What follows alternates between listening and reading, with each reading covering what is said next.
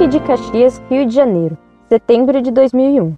Gostaria de saber o que significa tradicionalismo e subjetivismo. Obrigada.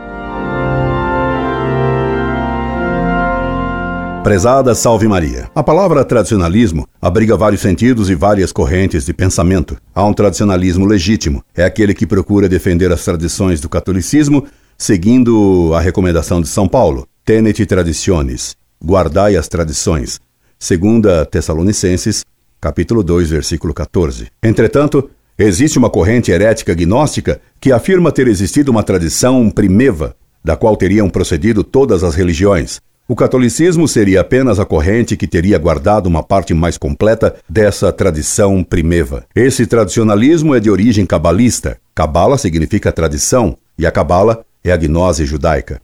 Desse tradicionalismo herético provieram o romantismo e os chamados tradicionalistas cristãos do século XVIII e XIX, filiados à maçonaria martinezista e martinista, dentre os quais o mais famoso foi Joseph de Maistre, que muito influenciou o tradicionalismo católico e romântico nos séculos 19 e 20. No Brasil, influenciados pelo tradicionalismo romântico, surgiram os movimentos da TFP e alguns dos lefevristas, cismáticos por terem instituído um tribunal pontifício, assim como os guenonianos do tipo do gnóstico Olavo de Carvalho e seus discípulos astrólogos. O Concílio Vaticano I, ao condenar o fideísmo irracionalista, visava atingir também os erros dos chamados tradicionalistas católicos como Bonetti, Donoso Cortés, de Bonald e Joseph de Mestre. O subjetivismo é a doutrina filosófica que afirma que a verdade é individual. Cada sujeito teria sua verdade. A ideia do sujeito é que projetaria o objeto. A doutrina católica do conhecimento da realidade é objetivista.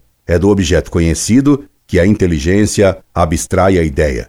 Para o objetivismo, a verdade é a correspondência ou adequação entre a ideia do sujeito conhecedor e o objeto conhecido. A verdade, por isso, é objetiva e não pessoal, nem subjetiva. O subjetivismo atribui a fonte da verdade ao sujeito. Essa doutrina, desgraçadamente, triunfou e se espalhou pelo mundo graças ao triunfo da Revolução Francesa, transformando o mundo num hospício onde ninguém se entende. Pois se cada um tem a sua própria verdade, fica impossível haver entendimento, tal qual na Torre de Babel, tal qual num hospício. E o mais paradoxal é que neste mundo, em que cada um teria uma ideia pessoal e diferente da realidade, impossibilitando a compreensão mútua, é que mais se fala em diálogo, diálogo de loucos. Não é à toa que no mundo hoje, atualmente, tanta confusão e que ninguém se compreende. Espero que me tenha entendido.